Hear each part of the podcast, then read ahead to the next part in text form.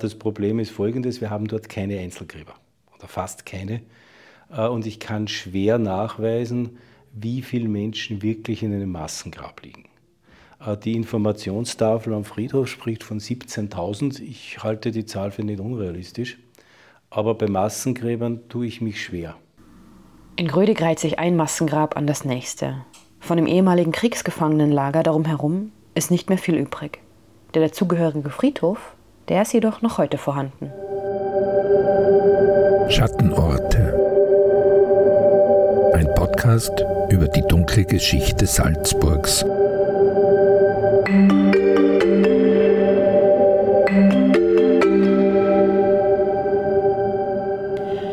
Herzlich willkommen zurück zu einer neuen Folge des SN-Podcasts Schattenorte. Mein Name ist Anna Boschner und zusammen mit meiner Kollegin Simona Pinwinkler beleuchten wir jede Woche einen oder mehrere Orte in Salzburg, die eine dunkle und mystische Geschichte haben. Für die heutige Folge fahren wir nach Grödig. Knapp zwölf Kilometer südlich der Stadt Salzburg scheint die Herbstsonne auf hunderte hüfthohe Steinkreuze. Unter den Kronen von Dutzenden Laubbäumen reiht sich ein Grab an das nächste. Es sind Massengräber. Der Friedhof auf dem Geusser Hügel ist aber kein gewöhnlicher Friedhof. Bestattet wurde hier schon lange niemand mehr.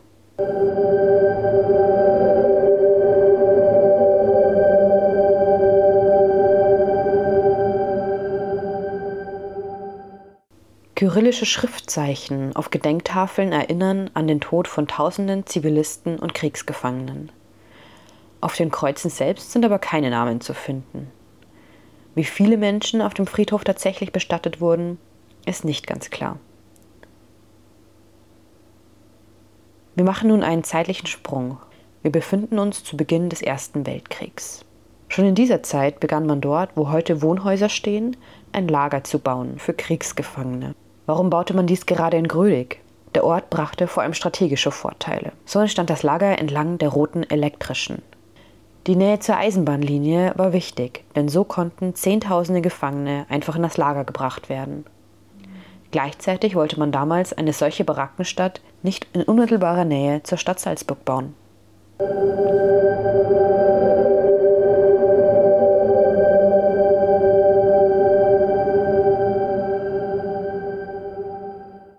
Am 4. Februar 1915 berichtete das Deutsche Volksblatt, an der Strecke der elektrischen Lokalbahn nach Berchtesgaden zwischen den Orten Arniv und Grödig ist seit Dezember eine Stadt im Entstehen. Vorgesehen ist die Unterbringung von 1200 Wachen und des erforderlichen militärischen administrativen Personales für den Betrieb des Lagers, in dem Unterkünfte für 200 kriegsgefangene Offiziere und von 35.000 Mannschaftpersonen hergestellt werden.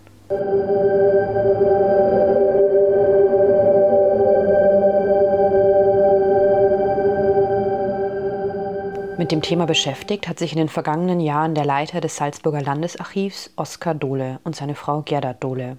Die beiden Historiker sind in ihren Recherchen auch auf die Gendarmerie-Chroniken gestoßen, die die Lebensumstände im Lager etwas deutlicher machen. Ich habe mich mit den beiden getroffen und darüber gesprochen, warum es eigentlich ein Kriegsgefangenenlager gab, warum der Friedhof noch erhalten ist, das Lager aber nicht und welche Auswirkungen das auf die Salzburger Bevölkerung hatte. Plötzlich gibt es einen Krieg, der über Jahre geht, wo die Schlacht nicht an einem Entscheidungsort passiert, sondern es gab lange Fronten mit 10.000 Millionen Soldaten. Und damit habe ich auch Zehntausende Millionen von Kriegsgefangenen, die aber nicht nach ein paar Wochen, wo der Krieg vorbei ist, wieder in die Heimat zurückkehren, sondern wir haben einen jahrelangen Krieg.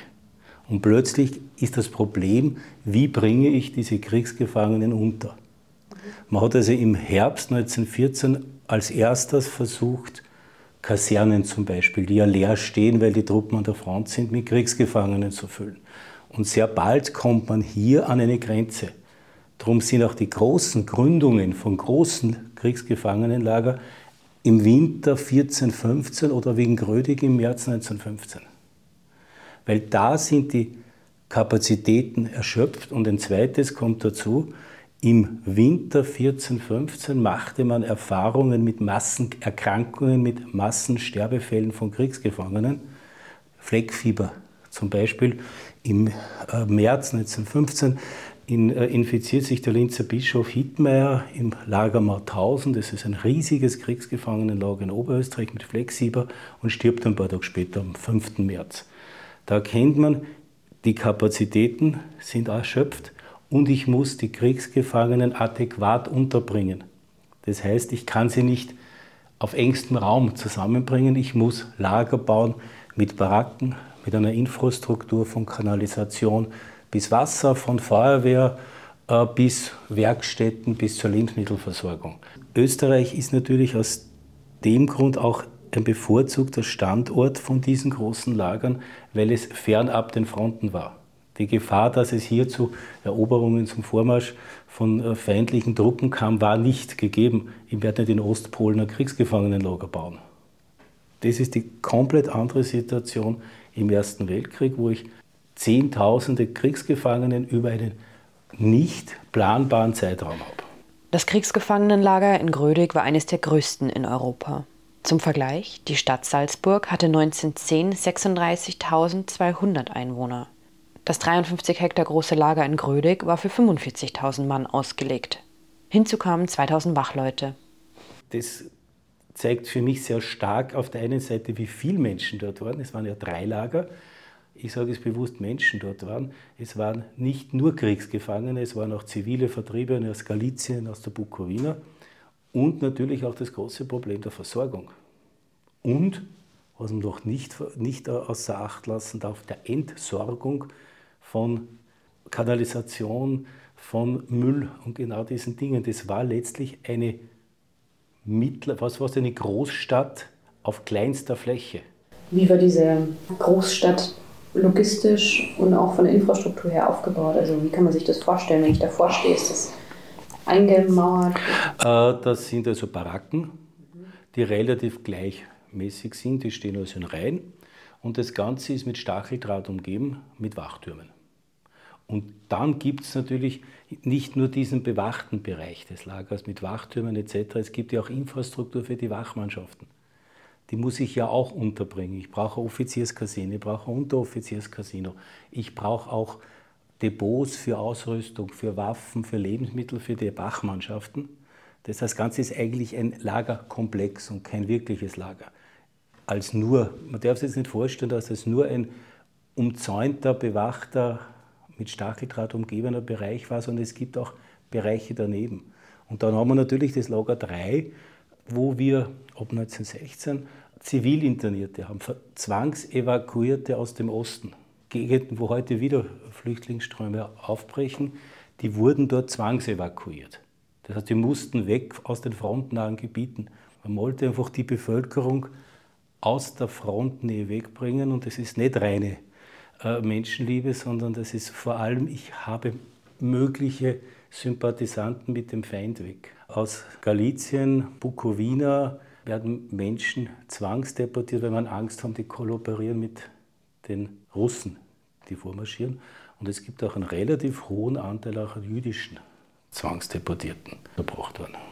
In der Bevölkerung wird ja das Lager oft als Russenlager bezeichnet, aber da waren ja auch andere Nationalitäten. Es, es, waren, ja, es waren dort Russen, und zwar zwei Arten von russischen Insassen des Lagers. Auf der einen Seite russische Kriegsgefangene, Mannschaft, Offizier, auf der anderen Seite zwangsevakuierte russische Zivilisten.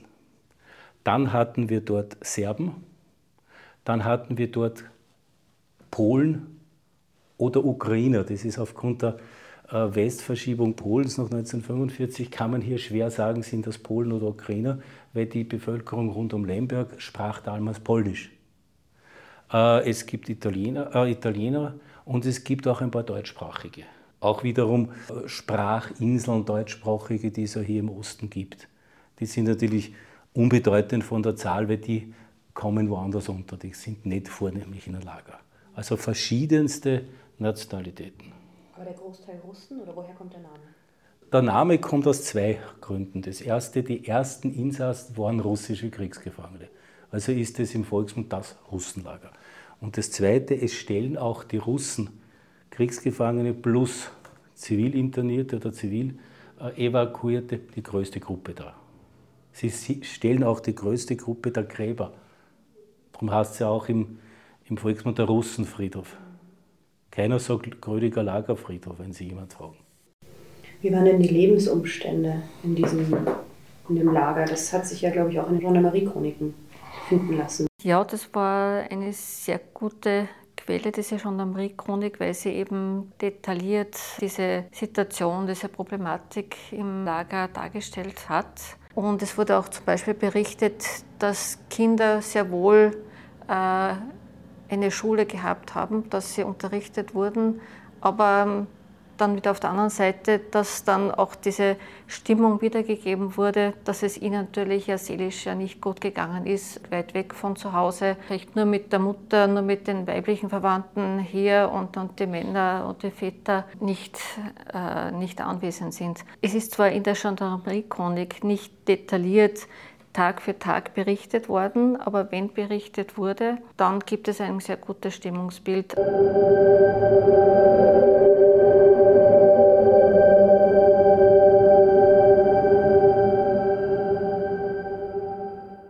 Gendarmerie-Chronik Grödig, Eintrag vom 28. April 1915. Mit dem Eintreffen der ersten Gefangenen wurde auch mit der Anlage eines Friedhofes am Fuße der Nordostseite des sogenannten Großen Geuß begonnen und ist die Lage dieses Gottesackers eine sehr schöne. Das Lager wurde in hygienischer und sanitärer Hinsicht sehr gut ausgestattet und war auch seine Lage gegenüber anderen Lagern, speziell in gesundheitlicher Beziehung, eine wahrhaft ideale. Dasselbe war auch kanalisiert und besaß eine gute Trinkwasserleitung vom Untersberge her. Nutzwasser wurde vom Almkanal zugeleitet. Es bestand ein tadellos eingerichtetes Spital mit Operationssaal, Isolierbaracken für Infektionskranke, Desinfektions- und, Ent Desinfektions und Entlausungsstation, Fäkalienverbrennungsanlage, große Wäscherei und Badeanlage, eigenes Schlachthaus und sehr vieles anderes. Mit dem Eintreffen der ersten Kriegsgefangenen ergab sich für den Posten ein neues Betätigungsfeld bezüglich Überwachung des Verkehrs der Bevölkerung mit den Kriegsgefangenen und umgekehrt. Forschung nach entwichen Kriegsgefangene. Der Postenkommandant hatte sich täglich beim Lagerkommandanten zu melden. Der Bau der beiden anderen Lager schreitet rüstig vorwärts. Eintrag vom 6. Juli 1915 Eintreffen von 2000 Flüchtlingen, und zwar durchwegs Juden, und Errichtung einer Gendarmerie-Expositur im Lager II. Infolge Nachschubs von weiteren Flüchtlingen aus Ostgalizien, Bukowina und dem sogenannten Festungsdreieck von Lodz mussten die Juden ins Lager II übersiedeln. Die Zahl der Flüchtlinge steigerte sich in kurzer Zeit bis auf rund 12.000 Seelen. Das Lager III war ebenfalls in hygienischer und sanitärer Hinsicht sehr gut eingerichtet. Die Kinder hatten auch ihre Schule und die Leute konnten sich mit Rücksicht auf die Kriegsverhältnisse darin wohlfühlen, was auch beim großen Teile zutraf. Ein Teil dieser Flüchtlinge aber vermochte sich nicht von ihrer seelischen Niedergeschlagenheit zu erholen, obwohl diese Personen hier gut geborgen die Verhältnisse bzw. die Vorgänge in ihrer Heimat ruhig abwarten konnten.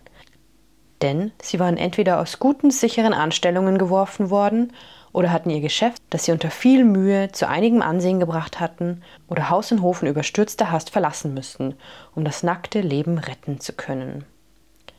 Dieser Ansicht war die Gendarmerie im Jahr 1915. Kriegsgefangene unterstehen von ihrer Versorgung her der Genfer Konvention. Das heißt, sie werden aus einem anderen Topf versorgt als die Bevölkerung hier. Und da kommt es natürlich dann zu äh, schwarzmarktähnlichen Strukturen, die entstehen können. In einer Zeit, wo die Bevölkerung außerhalb des Lagers auch schon Mangel hatte, gibt es plötzlich einen Komplex, der von woanders versorgt wird. Das Wachpersonal war damit also auch beschäftigt, den Austausch zwischen den Salzburgern, also zwischen der Salzburger Bevölkerung und den Lagerinsassen, zu kontrollieren. Anders als in anderen Kriegsgefangenenlagern in Österreich, wie zum Beispiel Mauthausen, versuchte man auch den Ausbruch von Infektionskrankheiten so gut wie möglich zu verhindern. Und dennoch, trotz der Bemühungen und Vorkehrungen, das Infektionsgeschehen einzudämmen, breiteten sich im Lager Krankheiten aus, mit tausenden Todesopfern. Wie gerade aus den Gendarmerie-Chroniken vorgelesen, entstand der Friedhof neben dem Lager bereits 1915, parallel zu dessen Errichtung. Lagerfriedhof hat zwei Ursachen. Das erste ist eine epidemiologische, problematische Leichen möglichst isoliert in einem klar begrenzten Gebiet begraben. Darum schaut man auch immer wieder, passt es mit Grundwasser. Und das Zweite, bei äh, doch Tausenden äh, Begrabenen würde ich die, die zivile Infrastruktur einfach überlasten, wo, wohin auf den bestehenden Salzburger Friedhöfen.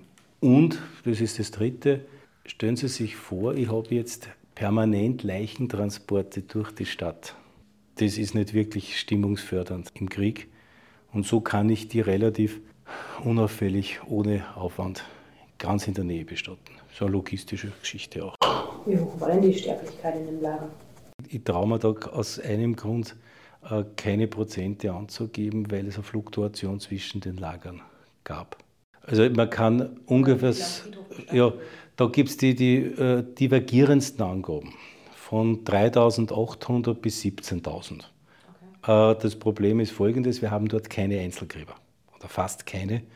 Äh, und ich kann schwer nachweisen, wie viele Menschen wirklich in einem Massengrab liegen. Äh, die Informationstafel am Friedhof spricht von 17.000. Ich halte die Zahl für nicht unrealistisch. Aber bei Massengräbern tue ich mich schwer, wirklich zu sagen, liegen da jetzt 50 drinnen oder 80. Oder dort geht es in die Hunderte, dann ist es umso schwieriger. Man muss natürlich jetzt, wenn man diesen Friedhof sich anschaut, sehen, dass hier zwei Erinnerungsphasen noch über den Ersten Weltkrieg drüber gehen. Das ist die Zwischenkriegszeit und es ist auch die Nachkriegszeit, wo also modernisiert wird, renoviert wird, umgestaltet wird, äh, die Wege werden verändert, hölzerne Strukturen fallen weg, also hölzerne Grabkreuze sind weg. Aber so vom, vom, vom Feeling her ist er so wie jeder andere Kriegerfriedhof. Und wurde nach dem Ersten Weltkrieg dort, wurden dort weiterhin Menschen bestattet? Es gibt äh, noch knapp 40 bestattete Krieger, Zwangsarbeiter und Kriegsgefangene aus dem Zweiten Weltkrieg, die also vor allem bei Aufräumungsarbeiten in der Stadt Salzburg ums Leben gekommen sind. Und da griff man auf die Infrastruktur zurück. Wie lange war denn das Lager generell im Betrieb? Also Ende des Krieges wurden Lager 1 und 2 dann bald geschlossen. Nur das Lager 3 blieb bis 1920 äh, aufrecht, um eben äh, Flüchtlinge und Evakuierte dort noch unterbringen zu können. Und da steht 1920, Ende 1920 wurde der provisorische Posten Niederalm, also Lager 3, aufgelassen.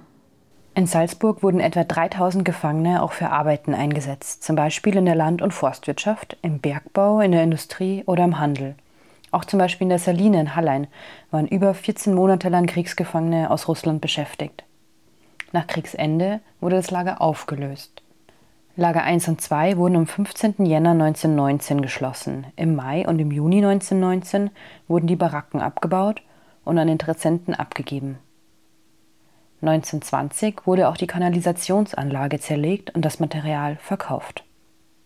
Sukzessive genau. werden die je nach Kapazität der Eisenbahnen zurückgebracht. Das sind ja Angehörige der Siegermächte. Ich meine, das sind die einfachen Italiener etc. Bei den Russen ist es schwieriger, die haben Bürgerkrieg. Aber man schaut eigentlich, dass sie möglichst rasch abtransportiert werden, wiederum um die Versorgung gerade im ersten Friedenswinter 1819 zu erleichtern. Ganz klar, um die zivilen Flüchtlinge kümmert sich niemand, darum sind ja die bis am Schluss da. Äh, und dann werden noch kleine Teile des Lagers, Offizierscasino etc., bis weit in die, in die Zwischenkriegszeit als, als Jugendlager verwendet, so für Ferienaktionen. In den vier Kriegsjahren seit 1914 hatten fast 10 Millionen Soldaten ihr Leben verloren. 20 Millionen waren verwundet worden. Die Anzahl der zivilen Opfer wird auf weitere 7 Millionen geschätzt. Zum Ende des Krieges befanden sich 25 Staaten mit rund 1,4 Milliarden Menschen im Kriegszustand. Das waren etwa drei Viertel der damaligen Erdbevölkerung. Russenfriedhöfe gibt es in Salzburg noch viele weitere, nicht nur in Grödig. Auch in St. Johann im Pongau, Kaprun oder Radstadt gibt es heute noch Lagerstätten bzw. Erinnerungstafeln.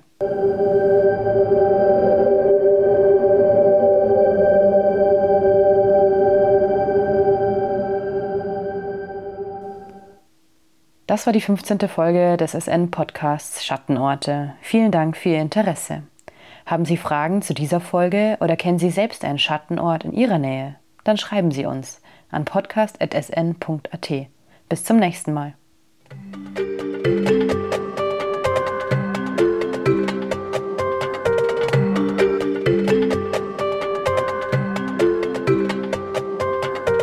Das war ein Podcast der Salzburger Nachrichten. Redaktion Simona Pinwinkler und Anna Boschner. Wenn Sie mehr wissen wollen, finden Sie uns im Internet unter www.sn.at.